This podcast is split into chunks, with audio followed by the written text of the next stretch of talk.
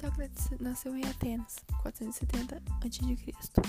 Filho de um escultor e uma parteira, ele foi soldado, escultor, senador e na velhice se tornou filósofo.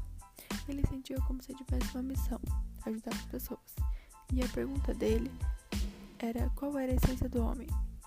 E a essência do homem era a alma, a razão, o eu consciente, a consciência, o intelecto e a moral. Sócrates era inimigo dos sofistas, pois eles não concordavam com o que Sócrates acreditava.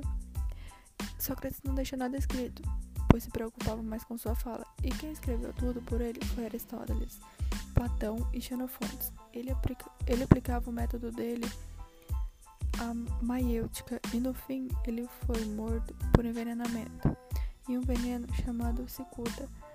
E ele morre com 71 anos e foi por conta de não de corromper os pensamentos e não acreditar nos deuses.